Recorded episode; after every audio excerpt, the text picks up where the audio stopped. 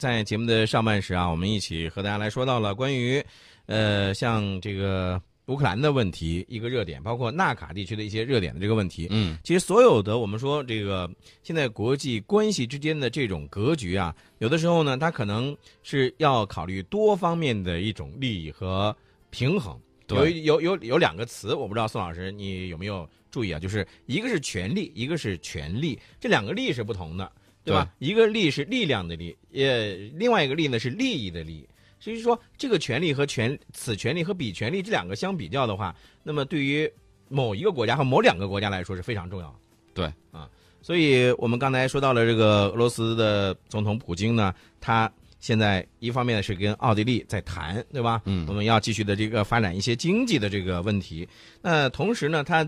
在这个其他方面呢也没有闲着，好像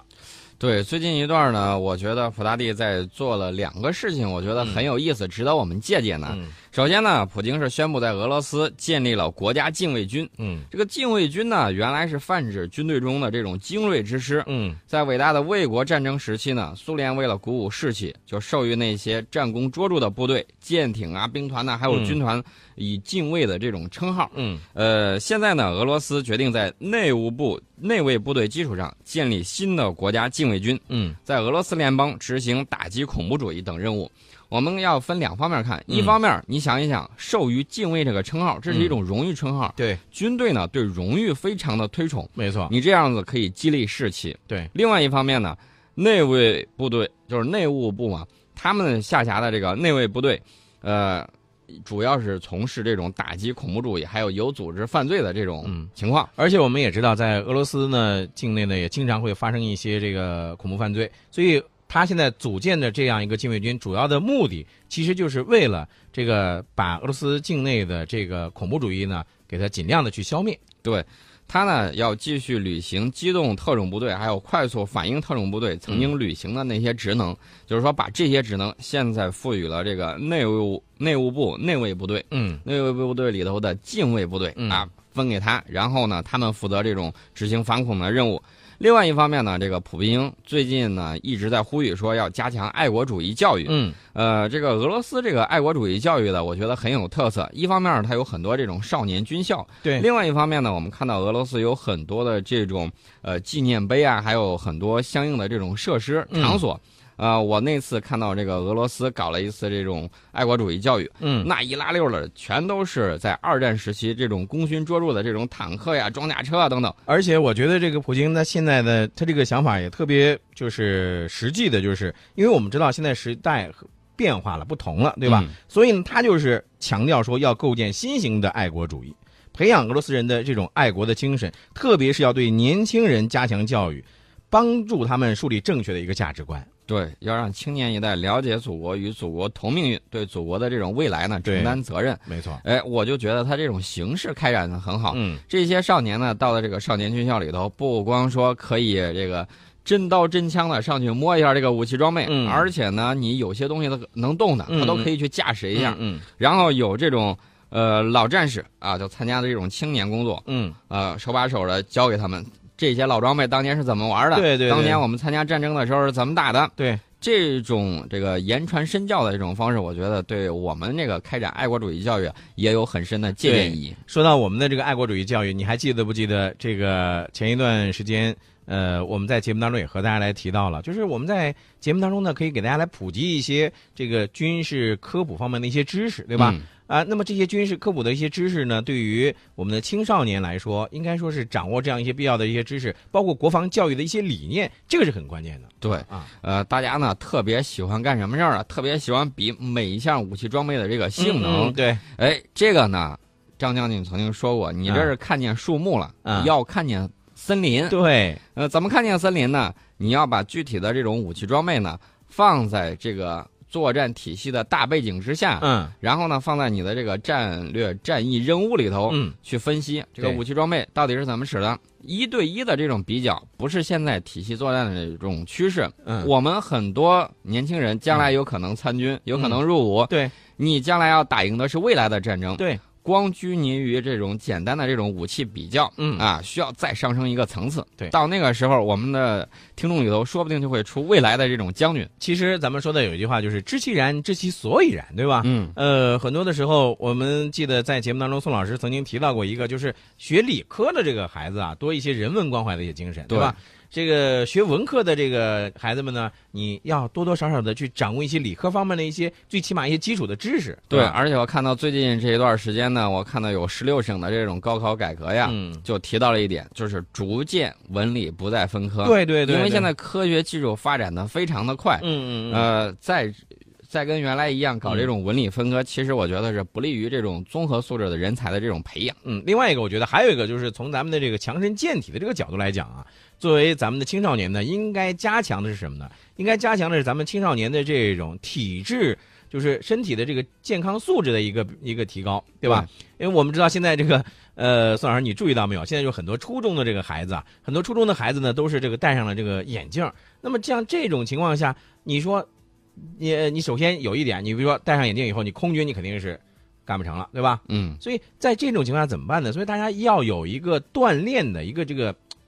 意识在里面，对吧？对哎，平常呢多锻炼锻炼身体，不要就是光顾着这个读书啊， 这一点是要提醒咱们的这个呃孩子们的家长们也要注意的，对吧？对。啊刚才呢，我们说到俄罗斯组建的这个内卫呃内卫内务部队的嗯这种禁卫部队，嗯那么现在呢，我们得说一说这个恐怖主义造成的这种危害了。嗯叙利亚的媒体就报道说，极端组织 IS 绑票了，一下绑票了一个水泥厂里头三百四十四名员工。嗯，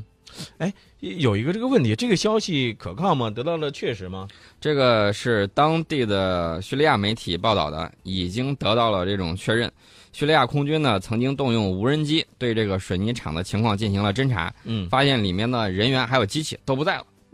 那整个就跑哪儿去了？这这么大一个，那我们知道水泥厂的有些这个机器可都属于是大型机器啊。他的这个袭击行动呢，你想一想，这么大型的这种行动，啊还有这么多的这种机器装备都跑哪儿去了？嗯，肯定是得到了当地武装的这种支持的帮助。对，呃，这个地方呢是位于大马士革东北大概四十公里的地方，嗯叫杜梅尔镇。目前呢，叙利亚政府军、极端组织还有反对派武装控制该镇的不同区域。嗯在袭击这个水泥厂的同时呢，极端组织 IS 还对政府军位于杜梅尔的空军基地发起了攻击，嗯但是呢被政府军击退了。嗯，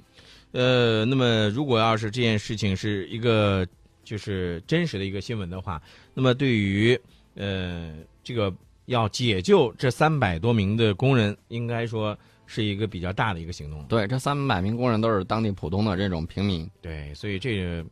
呃，因为俄罗斯我们都知道，它的这个主要的军事力量呢已经呃从叙利亚撤出了。哎，还有美国呢，嗯哦美国已经建成了超过一百支的网络部队。嗯大家可能会说，网络部队那不就是在键盘上敲敲敲吗？嗯呃，能执行这种解救任务吗？嗯嗯它虽然解救不了这种解救任务，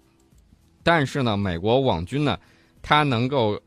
比如说啊，我给大家举个例子，嗯美国网络部队现在正在对极端组织 IS 发起攻击，嗯怎么攻击呢？把它组织呃这个很多策划方案呢，它在这个互联网上嗯呃搞了这种招募东西啊，都给它弄掉。弄掉之后呢，这个组织就难以从它位于伊拉克和叙利亚的基地对美国及其美国盟友策划或实施攻击。嗯呃，但是呢，美国的这个网军的负责人呢，呃，是网络司令部司令迈克尔·罗杰斯，他就说不方便透露具体细节啊，不告诉你这个事儿。但是有一点儿，我觉得目前来看啊，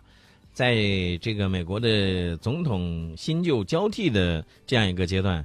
呃，我们之前说过了，美国的海军、美国的空军，昨天呢，我们又说到了美国的这个导弹部队，都是变着法儿的向美国国会要钱。 我不知道这个时候美国媒体又说出来这样一个这个事情，是不是？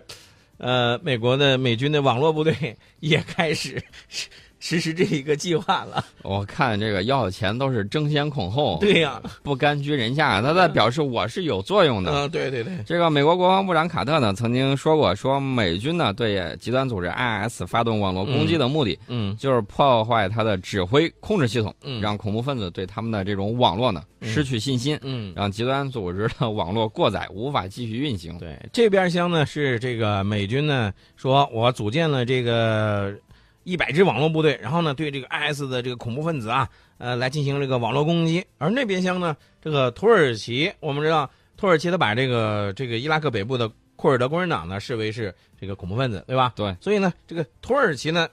不也不闲不他住把呃，你刚才说错了一啊点，对对对，他把他自己境内的库尔对德工人党武装视为恐怖分子。对，当然伊拉克北部这块儿，人家我觉得他不应该过去炸人家。对，对对对，然后就看到了这样一点，就是土耳其的战机跑到这个伊拉克北部去空袭伊拉克北部的库尔德工人党武装目标，所以我我我我我就在想哈、你说这这个土耳其的每次总是做的这个事情，你说也有点儿就不像这个大人做的事儿啊。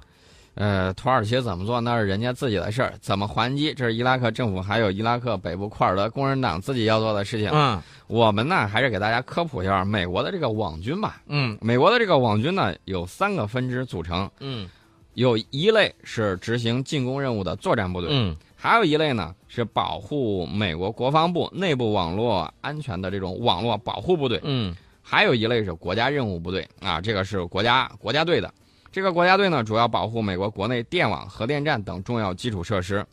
呃，我想说的是，美国居然有了超过一百支的网络部队。嗯大家想一想，这个世界上有攻就有守啊，对啊，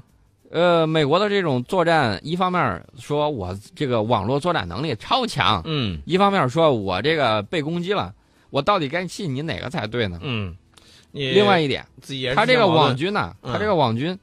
极有可能拿来去进攻别的国家呀。没错啊，我们之前也看到的，就是呃很多的这个电脑中招了，是吧？那么电脑中招是什么原因呢？你到底是这个电脑中了病毒，还是被一些无形网络的攻击？这些都不好说，对吧？嗯，啊，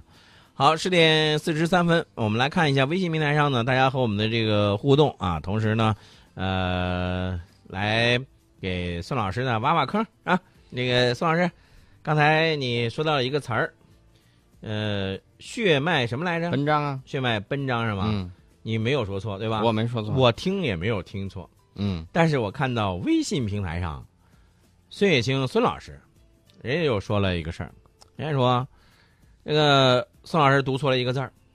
说血脉奔张不是喷张，我孙这个这个孙老师，我反正是个人认为，是吧？我觉得有则呃有则改之，无则加勉反正我我我我嗯我就是跟你说一下，这个不是我给你挖的坑啊。啊、这是孙大圣挖的坑。啊。然后孙大圣还说了一个这个小道消息，说这个普大帝正在谈恋爱。你这都是什么时候的过过气儿的小消息、小道消息了？哎对，呀，人家克里姆林宫都否认了，说这个是假新闻。您这个时候还在这个不好啊，这炒冷饭不好啊。那个蓝蓝的天空，针对于我们昨天说到的宋老师的英语水平啊，人家有话要说，嗯，人家说宋老师，请转告程老师。其实是这样，您直接就告诉我就好了，不用说让这个宋老师来转告我了啊。他说我的学生时代特别喜欢英语，我是我们班的英语课代表啊。呃，现在呢，当然不会说不会说了啊，呃，但是我会听啊。呃，宋老师的这个水平，我欣赏，啊你开心就好，你开心就好。哎，我这个水平确确实实很一般，大家还是要正规的向这个学校的老师多请教啊。想学英语的话，多向这些人请教。我觉得这这个是比较谦虚的一句话啊。嗯然后记不住说说这个陈老师，你啥时候呃跟宋老师一样也参与到我们的这个活动当中啊？呃，开始让你发红包呢。啊让我发红包呢？嗯，哦，他我咋看的是让我去抢红包呢？